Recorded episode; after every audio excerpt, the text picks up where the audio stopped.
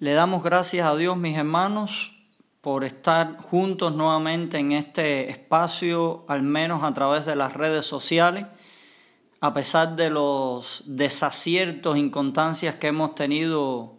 esta semana con la tecnología, pero aquí estamos nuevamente, gracias a Dios, para continuar con la exposición de la palabra del Señor en esta mañana dominical. El mensaje en esta ocasión lleva por título Dignos representantes del reino de Dios en la sociedad actual. Y está basada en el texto de Primera de Pedro capítulo 2 versículos del 11 hasta el capítulo 3 versículo 7, es decir, en esta sección de la epístola de Primera de Pedro que como todos saben es el libro que estamos estudiando en esta nueva etapa con la serie de sermones expositivos. Así que esperemos, mis hermanos, que la palabra de Dios en esta ocasión pueda ser de provecho para nuestras vidas. Es interesante cómo el autor continúa en esta próxima sección de la epístola, mis hermanos, apelando a nuestra identidad ahora siendo reconocidos como extranjeros y peregrinos en este mundo, como puede observarse en el versículo 11. De por sí estos vocablos obviamente evocan a una identidad muy interesante para el cristiano en el que de alguna manera continúa experimentando esa tensión de vivir en el presente siglo malo pero bajo los valores del reino eterno, el reino que ha de manifestarse. La realidad es que estamos de paso por este mundo rumbo a la eternidad y eso a veces se nos olvida.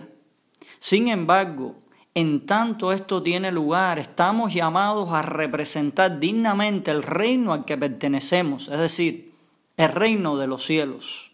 Lo cierto es que esto debe procurarse a toda costa en cualquier contexto y realidad social en que se vive y de alguna manera creo que es el principio de toda esta carta, el principio de los autores del, del Nuevo Testamento en otros contextos como el propio apóstol Pablo y demás. Sin embargo, mis hermanos, a la luz de este texto y a la luz de los últimos acontecimientos, eh, ciertamente la iglesia del Señor no debe pasar por alto, no puede estar ajena a las situaciones que están teniendo lugar en nuestro contexto desde el punto de vista sociopolítico como hemos conocido. Hay reacciones, mensajes, noticias, conductas de todo tipo y de diversas perspectivas incluso presiones para definiciones de posturas, un sinnúmero de tensiones que estamos viviendo hoy en día, mis hermanos. Y más que una política u otra, una perspectiva u otra, yo creo que más que todo el cristiano debería ser suprapolítico. Sí, la actitud del cristiano es una actitud que está por encima de cualquier política humana en este mundo, en tanto que vive concretamente en una sociedad determinada, en un contexto determinado. Sin embargo, la realidad es que sea el contexto que sea, las problemáticas de vida que esté enfrentando el cristiano ahora mismo, en medio de todo esto y como argumento del texto en cuestión se nos exhorta a que procuremos vivir dignamente como siervos de Dios con un actuar que glorifique al Señor en medio de la sociedad actual. Y para mí es parte de lo que el apóstol Pedro, disculpen, va a ejemplificar, va a describir, va a acentuar en toda esta sección de la escritura. Lo interesante es que esto se pone de manifiesto en el uso en cuatro ocasiones del vocablo sujetarse y lo vamos a ir viendo eh, progresivamente en tanto se pone de manifiesto en la sección del versículo 13 al 17, la sección del versículo 18 al 25 y después del capítulo 3, eh, versículo 1 al versículo 7. Sin embargo, aún así deberíamos preguntarnos cómo vivimos dignamente con un actual que glorifique al Señor en la actualidad. En medio de los desafíos que tenemos como, eh, como personas que vivimos en medio de, de nuestra Cuba, en medio de los desafíos que tenemos, en medio de tantas tensiones, preocupaciones, injusticias, conflictos que estamos viviendo, ¿qué se espera de nosotros? ¿Cómo Dios quiere que actuemos a la luz al menos de este texto bíblico principalmente? Lo primero que el texto nos responde a esta pregunta y no señala es que debemos hacerlo haciendo el bien en relación a la esfera civil con los gobernantes. Noten ustedes en el versículo número 13 cómo comienza esta sección diciendo, por causa del Señor, someteos a toda institución humana, ya sea el rey como a superior, ya sea a los gobernantes como por él enviados para castigo de los malhechores y alabanza de los que hacen el bien. Y bueno, continúa toda esta introducción bíblica. El texto, por un lado, exhorta a la sujeción hacia los gobernantes y obviamente comienza diciendo por causa del Señor. En tanto, esto no vaya en contra de nuestra máxima obediencia a Dios, por supuesto. Se nos exhorta a hacer lo correcto en base a la libertad que tenemos en Cristo. Libertad que en todo momento está condicionada por nuestra sujeción a Dios como lealtad última. De hecho, notemos cómo el propio versículo 15 se reafirma, porque esta es la voluntad de Dios, que haciendo bien, haciendo lo correcto,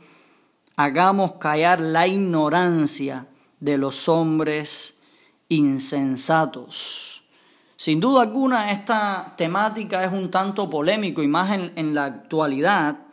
eh, y cómo mantener la, la perspectiva, el equilibrio entre cuándo me sujeto, cuándo debo reaccionar en contra de lo que está establecido, pero que a la luz de los principios del reino de Dios yo no concuerdo o no estoy de acuerdo, sin duda alguna, como hemos reiterado, nuestra máxima lealtad por encima de todo está al Señor y que en todo esto el Señor nos dé sabiduría en cómo conducirnos siempre y cuando lo hagamos correctamente, como enfatiza el texto. En segundo lugar, el texto nos muestra que otra de las maneras en las que mostramos un vivir digno que glorifica al Señor es al estar dispuestos a padecer haciendo el bien en cualquier escenario social. Notemos la próxima sección a partir del versículo 18,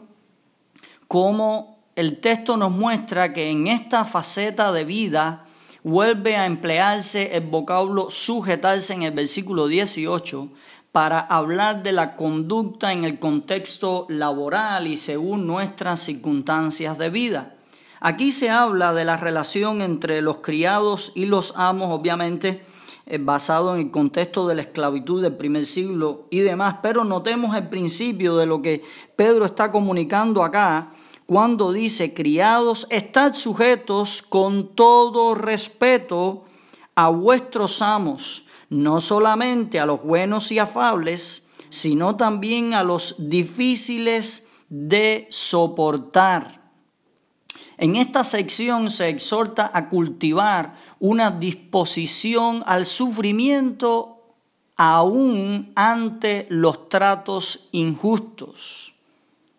Bien difícil en nuestros días estar dispuestos a sufrir haciendo el bien aun cuando se nos maltrate. Fíjense ustedes cómo el texto, quizás pudiéramos preguntarnos, bueno, los criados deberían estar sujetos a sus amos cuando ellos hacen lo correcto son buenos con los criados. Sin embargo, el texto dice que debemos hacerlo, o, e, los que estaban en ese estatus o esa condición debían hacerlo, aún también a los que eran difíciles de soportar. Y es interesante cómo incluso eh, el vocablo difíciles de soportar implica al calificativo de un amo, de una persona eh, que pudiera ser entendido como alguien torcido, alguien deshonesto, alguien inescrupuloso. Y aún así, el texto recomienda lo que recomienda basado en el hecho, porque esto merece aprobación si alguno a causa de la conciencia delante de Dios sufre molestias, padeciendo injustamente. Es interesante cómo la perspectiva del sufrimiento aquí cambia basado en el propio ejemplo de Cristo y de lo que Él estuvo dispuesto a sufrir por nosotros. Noten ustedes cómo incluso el apóstol Pedro eh, señala a Cristo como el paradigma en ese sentido, eh, según el versículo 21, pues para esto fuisteis llamados, dice el texto, porque también Cristo padeció por nosotros, dejándonos ejemplos para que sigáis sus pisadas, las pisadas de Cristo. Qué difícil seguir las pisadas de Cristo en estos días. Quien cuando le maldecía no respondía con maldición, cuando padecía no amenazaba, sino encomendaba la causa al que juzga justamente. Dios nos ayude a imitar más a Cristo en todas sus facetas, a expresarnos, a reaccionar ante lo que entendamos a la luz de la Biblia que es incorrecto, pero a tener la mansedumbre, el dominio propio y la sabiduría para dejar que Dios sea quien obre justicia cuando Él entienda como Él entienda. En último lugar, mis hermanos, el texto bíblico muestra otra faceta en la que debemos ejemplificar, debemos modelar un vivir digno que glorifique al Señor y tiene que ver con la ejemplificación de relaciones conyugales saludables. Por eso es que el texto, a partir del capítulo 3, comienza así mismo, en, a tono con lo que se ha estado hablando, y esta vez se dirige en primera instancia a las mujeres estar sujetas, nuevamente se emplea el vocablo como lo vamos a ver empleado en el versículo 5 y se reitera en relación a la sujeción de las mujeres, de las esposas hacia sus maridos. Aquí se señala que la sujeción en relación a las mujeres eh, hacia sus esposos tiene que ver o está basada en una conducta que sea estimable ante los ojos de Dios, eh, lo cual incluso, como se reitera en el versículo 2, eh,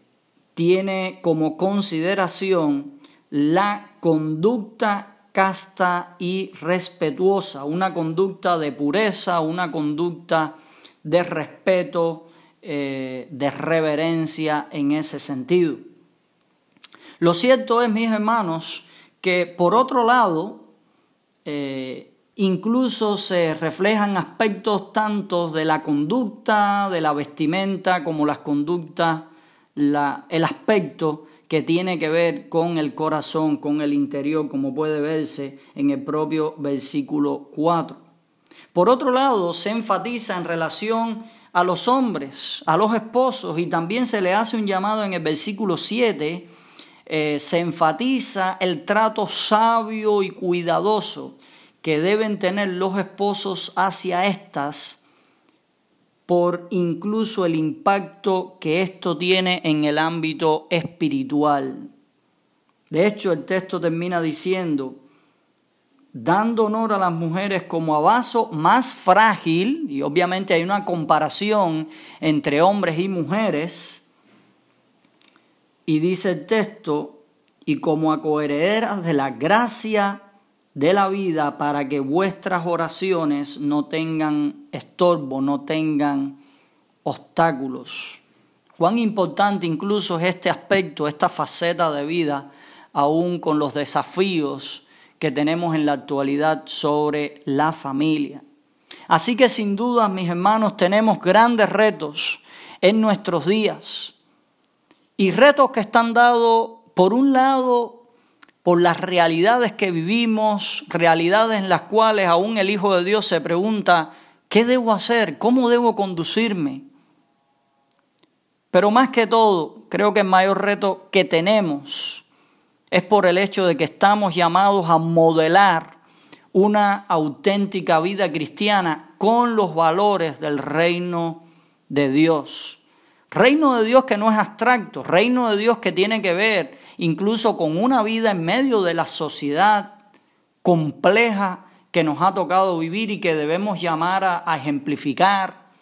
desafiando aún los supuestos